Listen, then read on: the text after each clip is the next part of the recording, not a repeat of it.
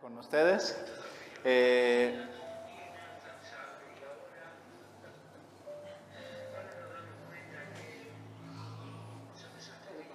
no pasa nada.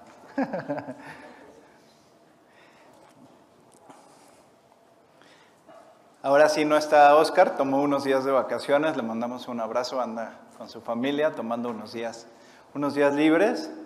Y, este, y bueno, un gusto de estar aquí con todos, con Tony, gracias por la introducción.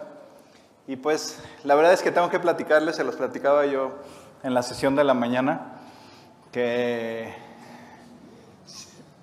disfruto mucho cuando, cuando, cuando me toca estar aquí, porque se vuelven semanas de mucha bendición. ¿En, qué sentido? En, en, el que veo, veo la gracia cómo se derrama en toda la semana, porque principalmente lo que acaba pasando siempre es que pues Oscar me, escribió el martes y me dijo que si podía estar yo hoy aquí.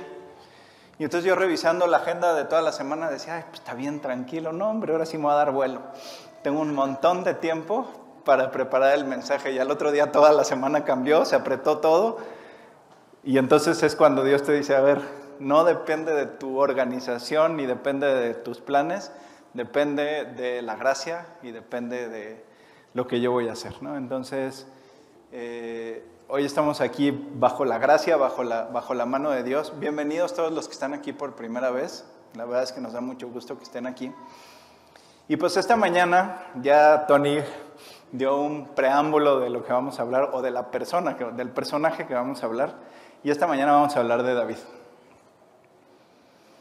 Ay, Beto, otra vez de David. Sí, otra vez de David. Hoy has hablado 80 veces, han hablado aquí en Polanco 80 veces de David, vamos a hablar 160 veces más de David. Porque David es un gran personaje, es uno de los personajes principales dentro de la Biblia. Eh, no por nada le dedica a Dios la cantidad de capítulos a, su historia que le dedica. Este, y no por nada Dios lo llama un hombre conforme al corazón de Dios. Hay dos personas en la Biblia, dos personajes en la Biblia a los que Dios llama de una manera muy particular. Uno de ellos es David, el otro es Abraham. Abraham le dice que es su amigo, el amigo de Dios era Abraham. Y David, un hombre conforme al corazón de Dios. Tú imagínate que tú pudieras llegar al día del juicio, a, la presencia de Cristo y decir, bueno, tú hiciste todo para convertirte en mi amigo y para tener un corazón conforme al mío. Creo que es una meta que debemos de tener como, como creyentes, el, el tomar el ejemplo de estas dos personas y que un día Dios se pudiera referir a cada uno de nosotros con estos, con estos adjetivos, ¿no? Sería increíble. Y la verdad es que David, la vida de David es un gran ejemplo de lo que Dios puede ir haciendo en cada etapa del crecimiento de un creyente. Y no me refiero para nada al crecimiento físico. Aunque David empezó su vida eh, espiritual, digámoslo así, muy joven, ¿no? Era prácticamente un niño, un adolescente cuando ya era pastor y empezó a dar David sus primeros pasos de fe y después fue creciendo de forma física. No me estoy refiriendo a la, forma física, sino a la forma espiritual. Como te decía, te podrá parecer trillado o repetitivo que, que hablemos de David, pero vamos a estudiar la vida de David las veces que sea necesario hasta que entendamos todo lo que Dios nos quiso decir con, con lo que dejó escrito en su palabra. Y la verdad es que David, como te decía, desde muy joven supo cómo relacionarse con Dios, desde que era prácticamente un niño. Él era el más joven de, los hermanos y pues para ese entonces eh, el pueblo de Israel estaba en constante pelea con sus enemigos, sobre todo con los filisteos, nada nuevo. La franja de Gaza hoy en día es lo que algún día fue filistea. Entonces, esa, batalla no es nueva, ¿no? O sea, si tú escuchas en las noticias algo de que ya se volvieron a enojar o por qué no resuelven el conflicto reciente, eso no tiene nada de reciente. Entonces, eh, bueno, pues los hermanos de David estaban con el ejército de Saúl y David tenía que hacerse cargo de algunas labores estando en su casa porque él era prácticamente un niño y su labor principal es que era el pastor de las ovejas que tenía la familia. Y en esta condición de ser prácticamente un niño fue cuando se empezó, cuando se enfrentó a Goliat. Pero previo a enfrentarse a Goliat, él ya había tenido sus experiencias de liberación por parte de Dios de situaciones muy riesgosas o muy difíciles. Vamos a leer en, en Primera de Samuel 17.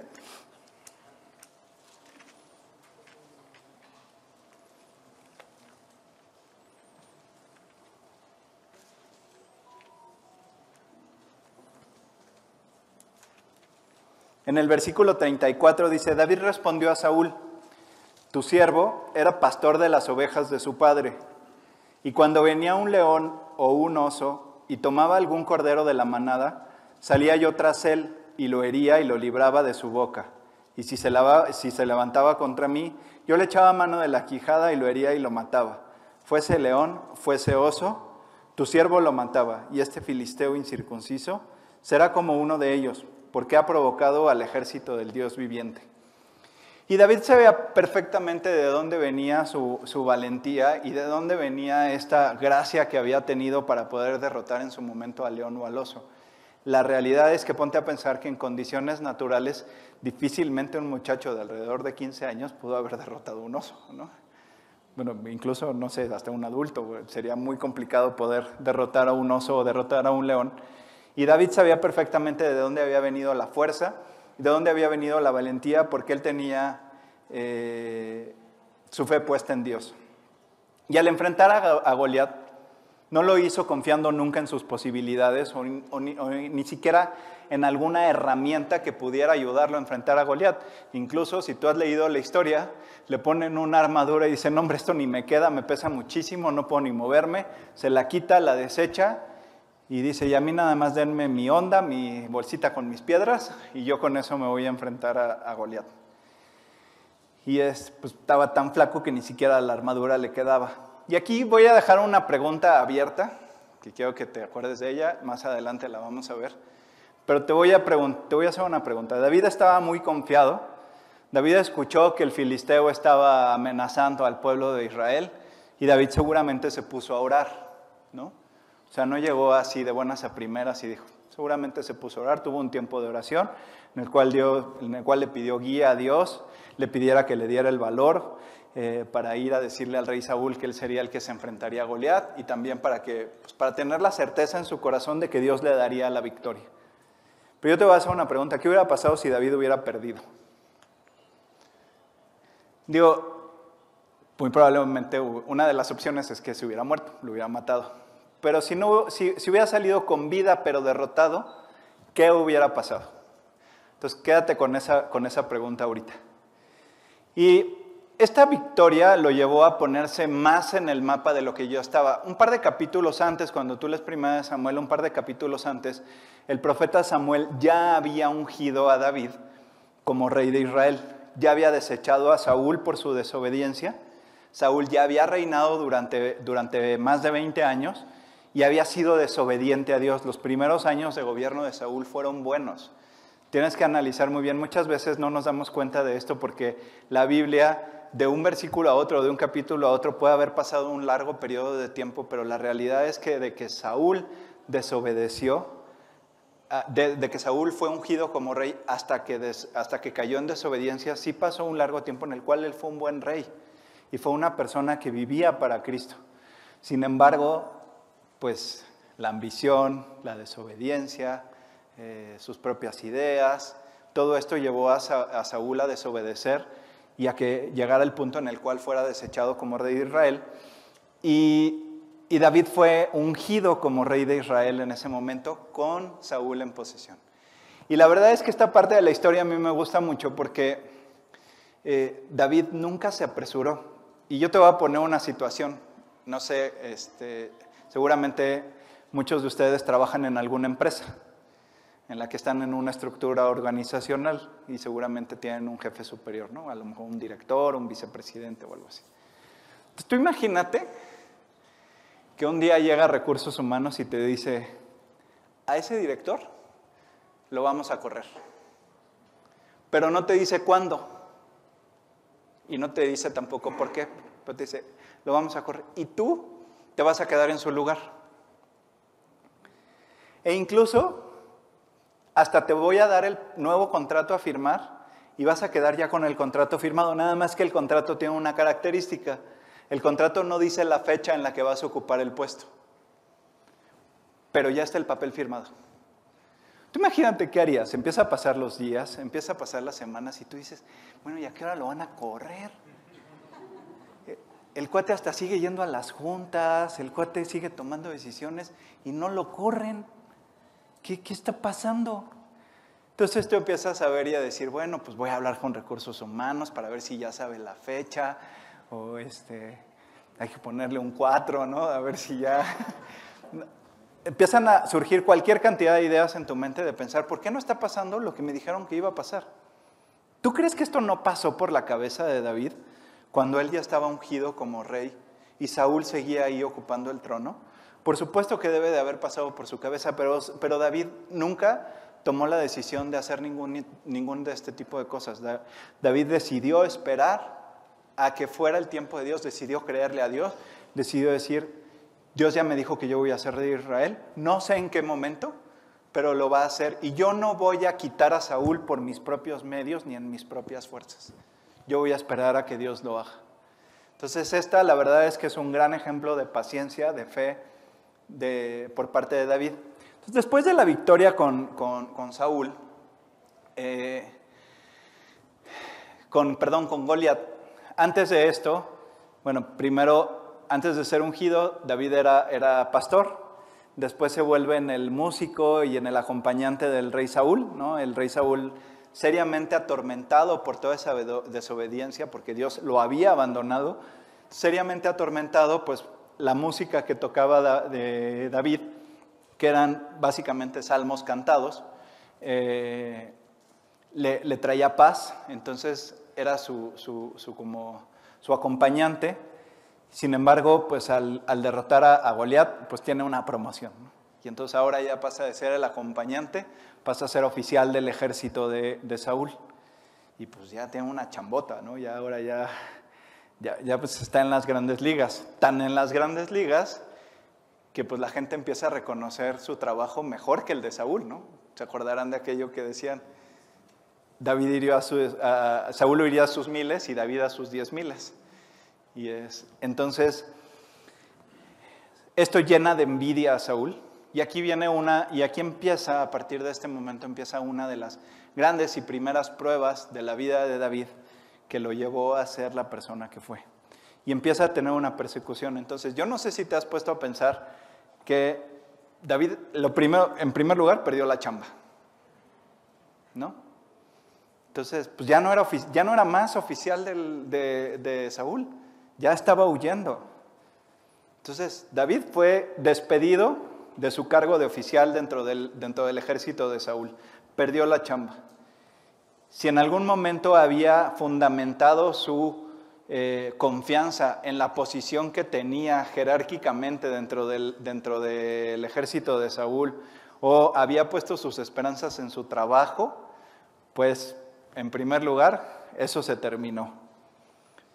En segundo lugar, David, en su, ya envuelto en esta prueba por la persecución que estaba sufriendo por parte de Saúl, acude a Samuel. Dice, no, pues voy a ir con, Samuel para que me eche la mano.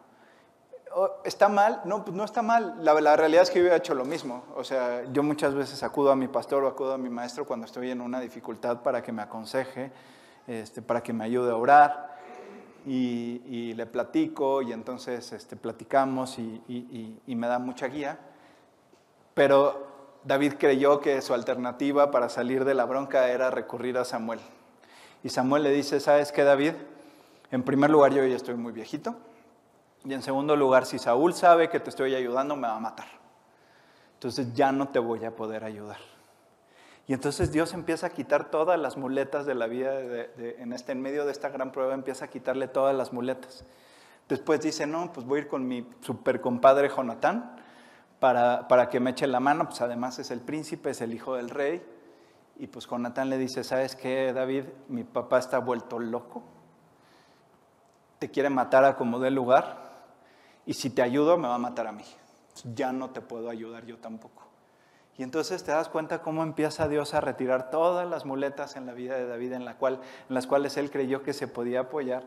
Y empieza a caminar por el desierto eh, solo y empieza a entender verdaderamente lo que es ser guiado, confortado únicamente por Dios, él en su relación personal con Jesús. Y la verdad es que esta lección confirma que el creyente que quiere ser usado, tarde o temprano tendrá que emprender el camino a la obediencia, abandonando la, superficialidad y la absurda confianza que, solemos tener en los medios que tenemos alrededor o en los medios humanos.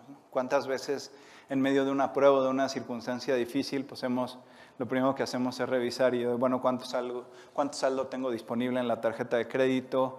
Este, ¿Cómo andará mi tío para que me preste una lana? Eh, y empezamos a pensar en todas esas opciones, en todas esas muletas que nos pueden sacar del, apuro. Y como les decía, tenemos, solemos tener una absurda confianza en nuestros propios proyectos, porque nada, nada es más hermoso que dejarse llevar por Dios al verdadero corazón de su voluntad. Y es ahí donde descubrimos lo maravilloso y suficiente que es nuestro pastor. La vida de David nos relata una, la vida de una persona que decidió poner por completo su confianza en el único pastor que puede cuidar nuestra vida como, como nadie más. Y ahora sí, vamos a entrar en materia al Salmo 23. Bueno, Beto, hoy no te mediste, ¿verdad? Otra vez de David y otra vez del Salmo 23. Pero no, la verdad es que lo, podemos estudiar cuantas veces sea, sea necesario, porque es maravilloso tanto la vida de David como este salmo. Y en primer lugar vamos a estudiar el versículo 1. La primera parte del versículo dice, Jehová es mi pastor.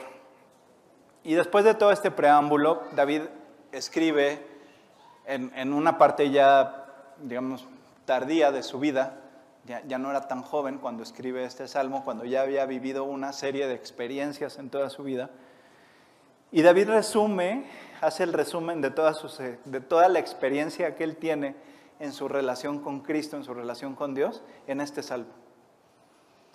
Si David hubiera sido entrevistado en cadena nacional en alguna etapa final de su vida y le hubieran dicho, David, ¿y cómo ha sido tu relación con Dios todos estos años? David hubiera contestado seguramente el Salmo 23. Entonces, David describe perfectamente bien cómo ha sido su relación, tomando como experiencia la, experiencia, valga la redundancia, que él tenía como pastor cuando había sido un joven. Y David relata cómo Jesús es el pastor que debe guiar nuestras vidas. Jehová es mi pastor. En primer lugar, entender quién es tu pastor. o a quién te estás refiriendo. El Señor, Jehová, Dios la decisión más importante de tu vida es saber en primer lugar quién es Él y reconocer quién es Él. Cuando Jesús estaba con sus discípulos y les dice, oigan, ¿y ustedes qué han escuchado que dicen que soy? No, pues unos dicen que eres Elías, otros dicen que, eres un profeta, eh, otros dicen que eres el futuro rey de Israel. Y, le dice, y les dice, ¿y ustedes quién dicen que soy? Y Pedro le dice, tú eres el Cristo, el Hijo de Dios. Esa es la primera y más grande decisión que debes de tomar en tu vida reconocer quién es Dios, el Cristo, el Hijo de Dios, mi Dios, y apropiar su salvación y apropiarlo y invitarlo al corazón. En segundo lugar, eh, es entender, bueno, primero que nada, eh, ¿por, qué, ¿por, qué, las ovejas? ¿no? Porque David era pastor, pues sí, esa es una muy buena razón. Pero también, eh, también Jesús dice que Él es nuestro pastor, que Él es quien nos saca del redil y nos mete otra vez al redil por la puerta que es Él mismo. Entonces, las ovejas, pues no es casualidad que Dios haya escogido a las ovejas para, para, explicarnos esto y compararnos con, con, ellas. Las ovejas son animales que son totalmente dependientes de guía, que tienen poco o, nada de sentido de orientación que, que tienen poco o nada de criterio, que no pueden tomar decisiones por sí mismas y que necesitan ser guiados en todo momento. O sea, las ovejas son animales súper brutos, la verdad. Entonces, no es casualidad que Dios nos compare con, la guía que necesitamos como, como, ovejas con un pastor. Y una de las características que, que más me llama la atención de las ovejas es la forma en la, que, en la que se alimentan. ¿Y por qué pasa esto de que tienen que salir del redil e ir a buscar estos pastos? Lo que pasa es que las ovejas cuando están pastando o están comiendo hierba, a diferencia de otros animales, las ovejas arrancan por completo la hierba desde la raíz. Entonces, cuando las ovejas comen en una porción de, terreno, el pasto o la hierba que está ahí se vuelve ya inservible porque se vuelve pura tierra porque la arrancaron desde la raíz. Entonces digamos que un pastor no puede llevar todos los días al mismo lugar a las ovejas porque si no ya no va a encontrar pasto, ya va a ser pura tierra. Pasa diferente cuando tú ves, digo, nosotros en, México, a menos que pues, vayas al campo o en una carretera, a lo mejor te llegas a encontrar un pastor con tres o cuatro ovejillas, pero no es muy buen ejemplo. Pero, pero cuando ves las ovejas, las visualizas y las has visto en la tele o en alguna película, en, campos muy abiertos, no se ve nada alrededor. Da la impresión de que están lejos de, de su hogar. Cosa que no pasa, por ejemplo, con las vacas. Si tú ves a las vacas, las vacas normalmente están cercanas al establo y están alrededor del establo, porque las vacas es un animal que lo que hacen es cortar con los dientes la hierba o el pasto. Lo podan, es como si, como si lo podaran. Entonces, como no arrancan la hierba de raíz, este pasto, pues viene la lluvia o se riega el pasto y vuelve a crecer rápidamente. Entonces, por eso pueden estar cercanos al establo.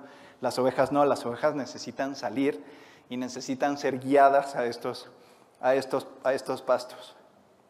Entonces, el pastor es quien debe guiar en todo momento las ovejas para que encuentren estos pastos en los que se puedan alimentar y descansar y después regresar al redil también guiados por, por el pastor.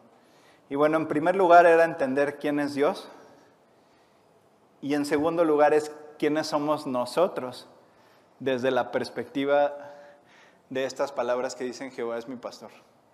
si, si, si yo entiendo que soy una oveja, que necesito ser guiado, que tengo cero sentido de orientación, que mi criterio solo serviría para fallar o para, o, para ser tentado o para, o para desviarme del camino correcto y pongo mi vida en dependencia total del pastor de las almas que es Jesús, entonces yo me estoy aceptando a mí mismo como, como esa oveja que quiere Dios que yo sea, que me deje guiar, que me deje, que, obedezca, que le tenga confianza para ver a dónde me, a, dónde me quiere llevar. La verdad es que debemos estar conscientes de que ningún hombre, de que al final de cuentas, nadie, ni una sola persona, es dueña de sí mismo, siempre es dueño de alguien. Y en sentido práctico, o eres dueño de, o tu dueño es Cristo o tu dueño es el diablo. Son, son las dos opciones y esto depende de la capacidad de, de, decisión. O sea, tú puedes decidir quién sea tu dueño, si le quieres entregar tu vida a Cristo o si le quieres entregar tu vida al diablo. Y lo triste de esto es que, aunque tengas a Cristo en el corazón, y me ha tocado verlo tristemente, es que puedes estar siendo pastoreado por el diablo. La verdad es que no hay mayor descanso que dejar que Cristo conduzca tu vida. Y cuando tú dejas esto, tu vida se llena de auténtica gratitud y te permite declarar con exaltación, Jehová es mi pastor.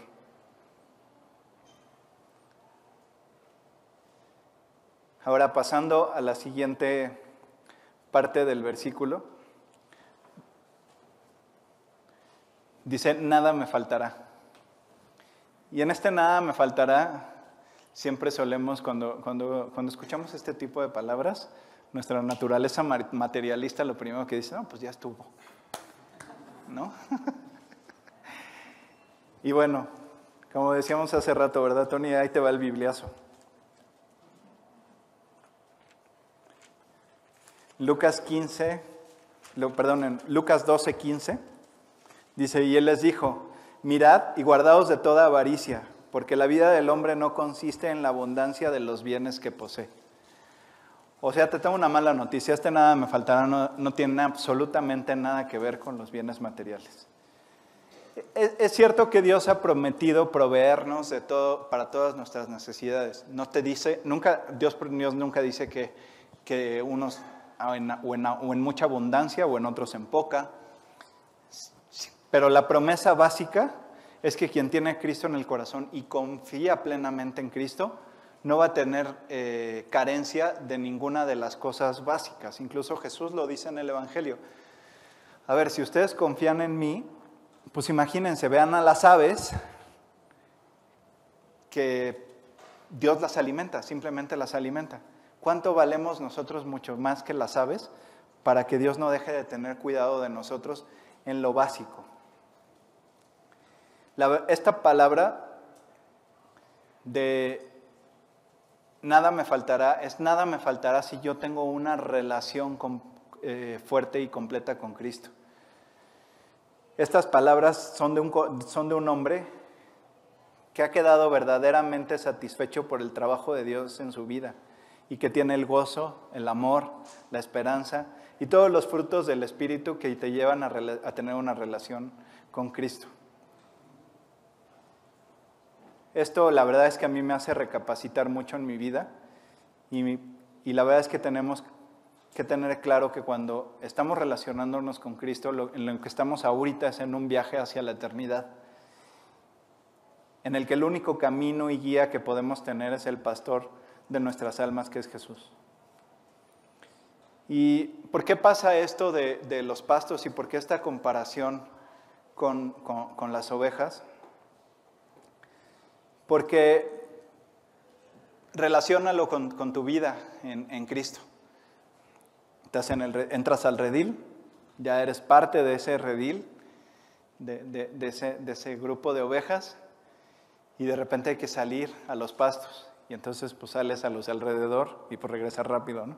Pero pues luego los pastos de alrededor se acaban y luego hay que salir y agarrar pastos que están un poquito más, más afuera y otro está más lejos, hay que caminar un poquito más, está más cansado, habrá algunas dificultades, pero luego te los acabas.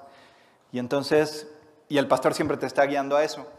Y entonces de repente llega un momento en el que ya todo lo que estaba cercano al redil pues ya está, pues ya es pura tierra, entonces hay que ir a buscar pastos más lejos. Y entonces el pastor te guía a, encontrar esos pastos, pero de repente te topas con una montaña que es una pared totalmente eh, vertical de piedras que no hay manera de subirlo y te dice el pastor, pues es que acá atrás están los pastos.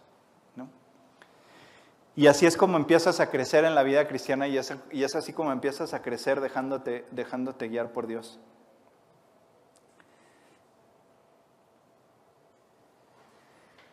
Escuché, hay una frase que, a mí la verdad es que me gusta mucho de un, que escuché en una, predicación de un, de un, pastor de nuestra iglesia de G316.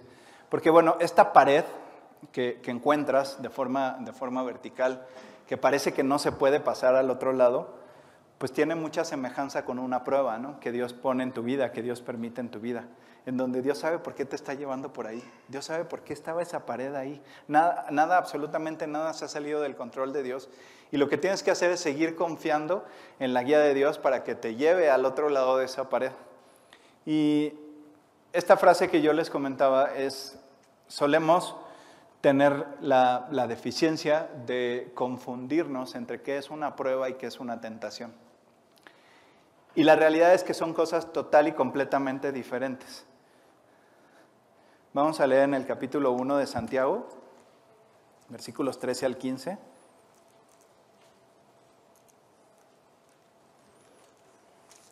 cuando alguno es tentado, no diga que es tentado por parte de Dios porque Dios no puede ser tentado por el mal ni Él tienta a nadie, sino que cada uno es tentado cuando de su propia concupiscencia es atraído y seducido. Entonces la concupiscencia, después que ha concebido, da a luz el pecado, y el pecado, siendo consumado, da luz la muerte. Entonces, las tentaciones son, son una cosa estándar, o sea, el diablo no es tan creativo en ese sentido, pero conoce perfectamente bien cuáles son tus debilidades. Entonces, el cuate que se fue de bruces y que dice, no hombre, es que caí en la, en la tentación, entonces Dios me está probando, lo está diciendo completamente mal. Caíste en la tentación porque te fuiste de bruces. Caíste en la tentación porque dejaste de orar, porque dejaste de leer, porque dejaste de confiar, porque dejaste de creer. Dios no te metió en la tentación, te metiste tú solo por abandonar tu relación personal con Cristo. Y entonces como el diablo sabe perfectamente bien por dónde atacarte, pues entonces llega, llega, con eso y lo pone a la puerta de tu vida. Una, una prueba son situaciones que Dios pone en nuestra vida para, que, para probar nuestra fe, para hacernos crecer, que no tiene nada que ver con una tentación. Y, ¿Y a qué voy con esto? Mira, muchas veces, incluso yo estoy en este momento en una circunstancia de este tipo en la cual pareciera que, en mi vida a futuro hay dos caminos. ¿no? te estoy hablando en el aspecto laboral. Y entonces muchas veces pasa que se nos presentan estas circunstancias en donde existen dos caminos. Generalmente en uno de estos dos caminos es en donde está puesto nuestro corazón. Es en, es en donde, en donde están tus anhelos, ¿no? Entonces dices, o pasa esto o pasa esto otro. La realidad es que muchas veces, o la mayoría de las veces yo lo he visto en mi vida, pasa esa tercera opción de Dios que nunca pensaste o nunca imaginaste que fuera a pasar, pero bueno, en nuestra, en nuestra mente limitada creemos que son estas dos cosas. Pensar en que pase lo que no queremos que pase, o pensar mucho en que nos dé ansiedad porque ya pase lo que sí queremos que pase, lo único que hace es robarte por completo la paz. Y entonces eh, todo eso trae, trae ansiedad, trae desesperación, trae falta de fe, porque no pasa ninguna de las dos cosas. Y bueno, llega acabas diciendo, bueno, ya Dios, que, que pase la que no quiero, pero ya que pase alguna de las dos. Cuando la, cuando la realidad lo que necesitas es ponerte en medio de las dos circunstancias y esperar en Él y decir, Dios, que pase lo que tenga que pasar, pero que sea tu voluntad, pero, pero yo lo que quiero es tener paz. O sea, para mí, para mí las circunstancias que roban la paz son lo peor que me puede pasar, porque la paz es uno de los tesoros más valiosos que tengo. Entonces, en uno de los, el grupo de discipulado de, los sábados con el que estudio los chavos ayer que estábamos estudiando, regreso a la pregunta, ¿se acuerdan de la pregunta del principio?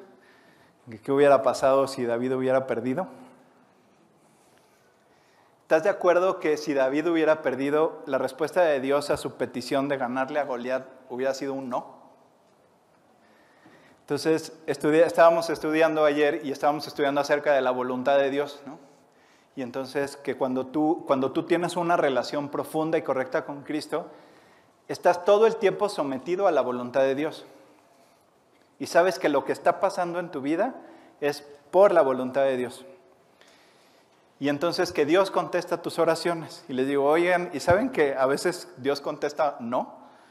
Y se pararon de pestañas lo echó. ¿Cómo de que contesta no? Le digo, pues sí, es muy obvio que conteste no. Tú imagínate un papá que toda la vida le dice que sí a sus hijos, a todo, a cualquier capricho, a cualquier solicitud, a cualquier petición. Pues ¿cómo se vuelven los niños? Pues berrinchudos, malcriados, eh, creen que todo lo merecen. Así te puedes volver si todas, si todas tus peticiones fueran contestadas como, como, con un sí.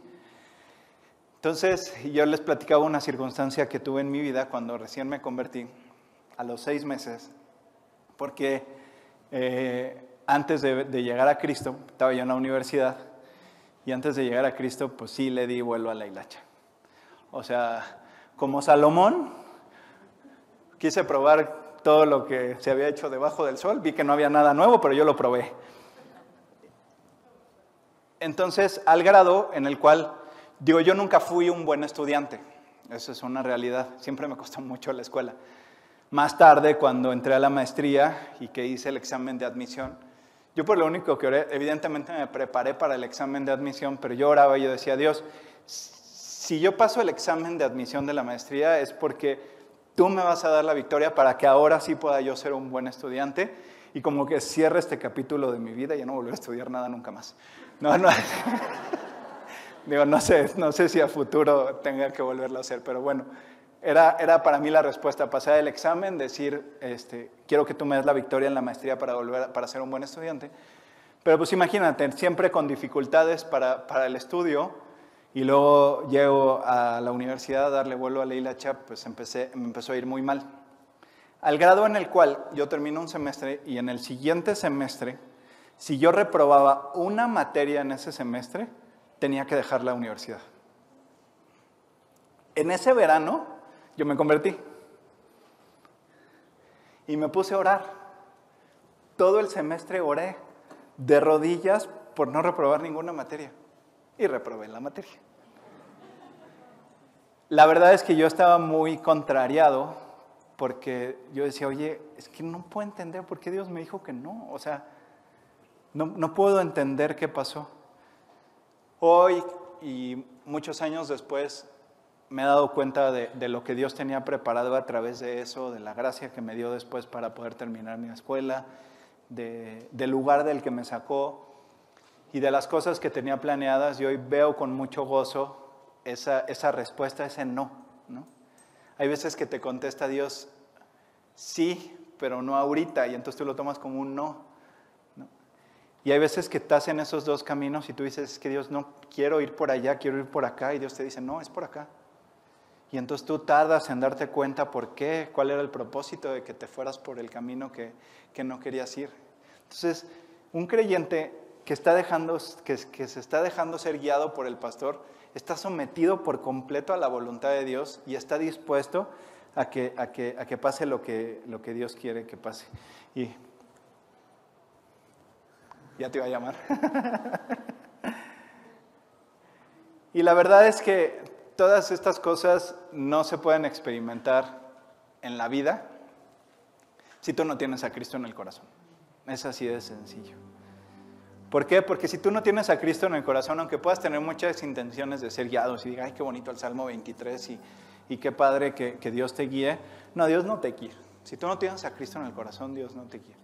La primera oración que escucha Dios de tu parte es en la cual tú le pides que entre a tu vida y que tome el control de tu vida.